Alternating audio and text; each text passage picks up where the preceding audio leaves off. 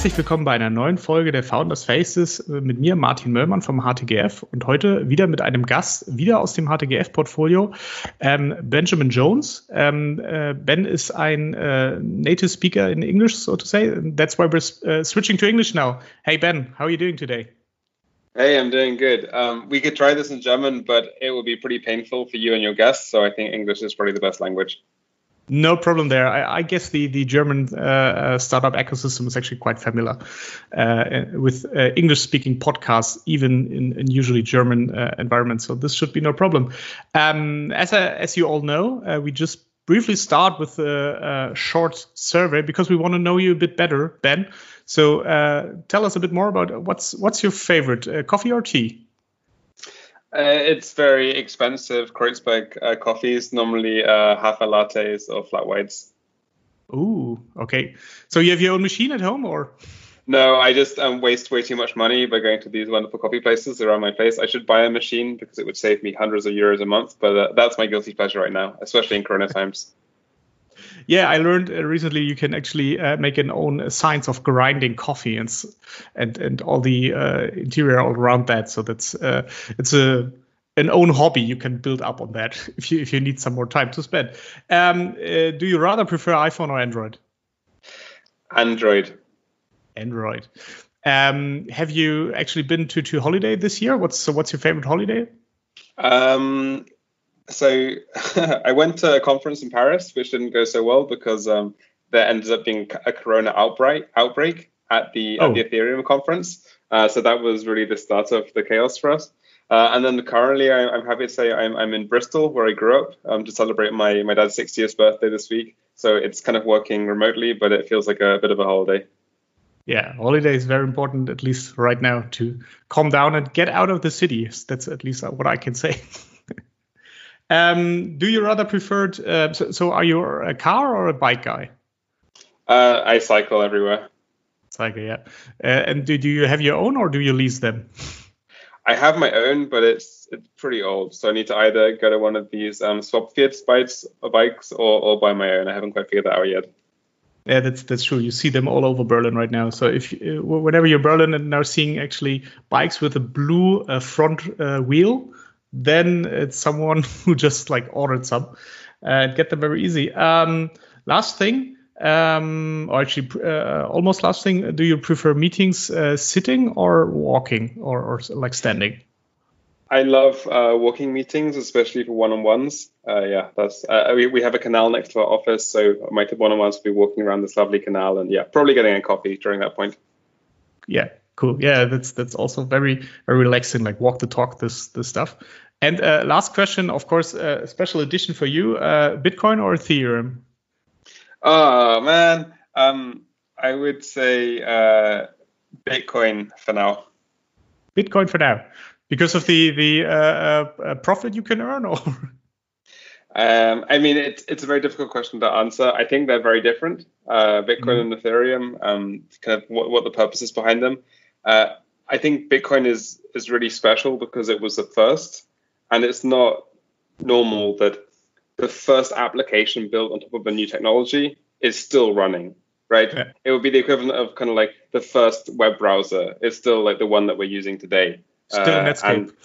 yeah, um, and, and, I think that's really cool. I think um, Ethereum is is more interesting from a technical perspective because that's kind of yeah. what it was, it was. It was designed for, right? It was supposed to be this this fuel to fund this this global computer. Um, but uh, kind of the history of Bitcoin and how how the whole space evolved, evolved around it, like that is probably where I would sell it. Say Bitcoin is my favorite.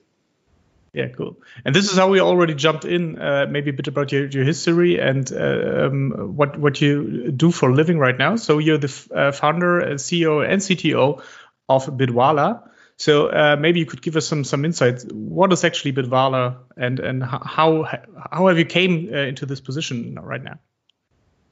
Yeah, absolutely. So Bitwala is the world's first cryptocurrency bank account, and so what you get is a full German bank account uh, based on your mobile phone. So uh, Girokonto, um, you know, SEPA direct debit. Uh, you get a, a wonderful uh, debit card, and then you can trade cryptocurrency directly from your bank account. So this means that it's far faster and safer than with traditional exchanges. Um, and we also feel that people are, are, more comfortable interfacing with a bank account uh, than they are with an exchange. And so we're getting a lot of people into crypto through us. Mm. Um, I started in the crypto space back in 2013. That's when I met uh, the other two co-founders, Jan and Jorg. Um, and uh, the space was absolutely tiny. So Bitcoin was around uh, 60 euros. Um, there were no crypto VCs. Um, there were only a handful of meet- meetups. It really felt like this tiny little enthusiast group rather than the whole ecosystem that we have today. Um, and uh, yeah, I, I, kind of started hacking around with these guys. We came out with a number of different uh, different projects. Um, Bitwala was the most uh, successful. That's the too long don't read version. Um, and then we we got our seed round courtesy of HTGF um, and and some others, and then have been growing the company since then. Um, now we're about 70 people. Uh, yeah, headquartered in Berlin, um, and uh, yeah, looking looking forward to the future. Yeah, it's been quite a ride. So so you started, I think, in 2013, as you mentioned. Bitwala started then in 2014, if I do remember correctly and uh, um, you have a, a, um, a wonderful written uh, medium article which we will also uh, uh adjust or uh, um, put, put, to the end to the uh, show notes of this podcast episode where you where you laid out a bit the the the journey you've taken with Bitwala. Um, there was also one very critical point. So, what was like the, the biggest the biggest challenge you have faced as as, as a founder? Could you maybe elaborate on that a little bit? Yeah, absolutely. I, I think you're probably referring to the time when we had to go offline for a year.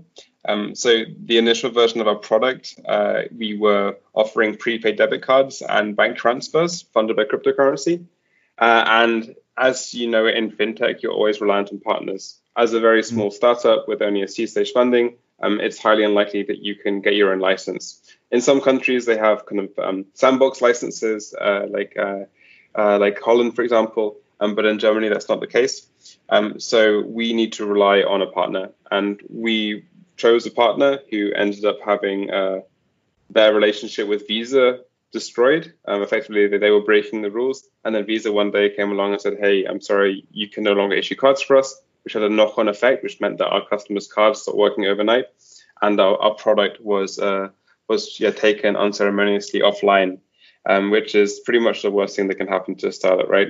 Because you have mm. all this customers, uh, all this traction, um, and then all this burn as well. You know, you're paying a number of salaries. I think we were around 13 people at the time, um, and then yeah, we we lost it all, uh, and we almost uh, shut down the company. I think it's probably um, thanks to where we were in our funding cycle. Uh, so we still had some cash left in the bank that we were able to rally around and, and create this this new product.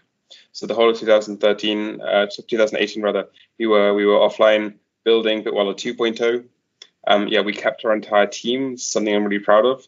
I think it shows that we have, have a strong culture, committed people, and we also managed to raise a, a late seed round from uh, from Earlybird and Coparion uh, of uh, four million euros, which is uh, yeah what we needed to do to launch a new product. And then as soon as we got Bitwala 2.0 live, um, it felt much more comfortable for everyone, uh, for us, and of course for the investors. Yeah, I mean, I mean, it sounds a bit like a miracle. So you shut, so you were shut down. You had to pivot your whole business model. You were offline for a whole year, and in that time, you were even able to raise new funds. So, what what, what was your your your magic sauce there? Um, I mean, if I were being humble, I would say a lot of luck. Uh, so, um, I, I mean, a, startup is like a tiny little little ship sailing in a big ocean, right? So you're really at the at, at, the throes and whims of, of various forces outside of your control. Um, I think uh, we were able to to stick together as a team and, and build this new product because of, of the strong emphasis we had placed on culture. Um, this is uh, thanks uh, in a large part to, to Jorg von Minckwitz, who is one of the co-founders. Uh, and then um, we also uh, had this connection uh, to Earlybird, um, to uh, one of the principals, actually recently promoted to partner, Tim, um, who had previously been running a Bitcoin exchange and was working out of our co working space. So we knew him very, relatively well. And I think it was only because um, he knew us and, and knew we were a good team that they were willing to to take mm. this risk on a, on a on a company that was effectively still pre-product, right? We had some experience, we had a waiting list of our customers, um, but effectively we, we, were back to zero. Um, so no, I, I, think we, we we we did very very well, um, and there's lots of things that we did that we that we can congratulate ourselves on as a team. Um, but there's also so much luck in this business, right? Yeah, uh, funding is true. extremely uh, extremely flippant. That's true. Uh, for you personally, so what was this uh, whole year like? So were you like in?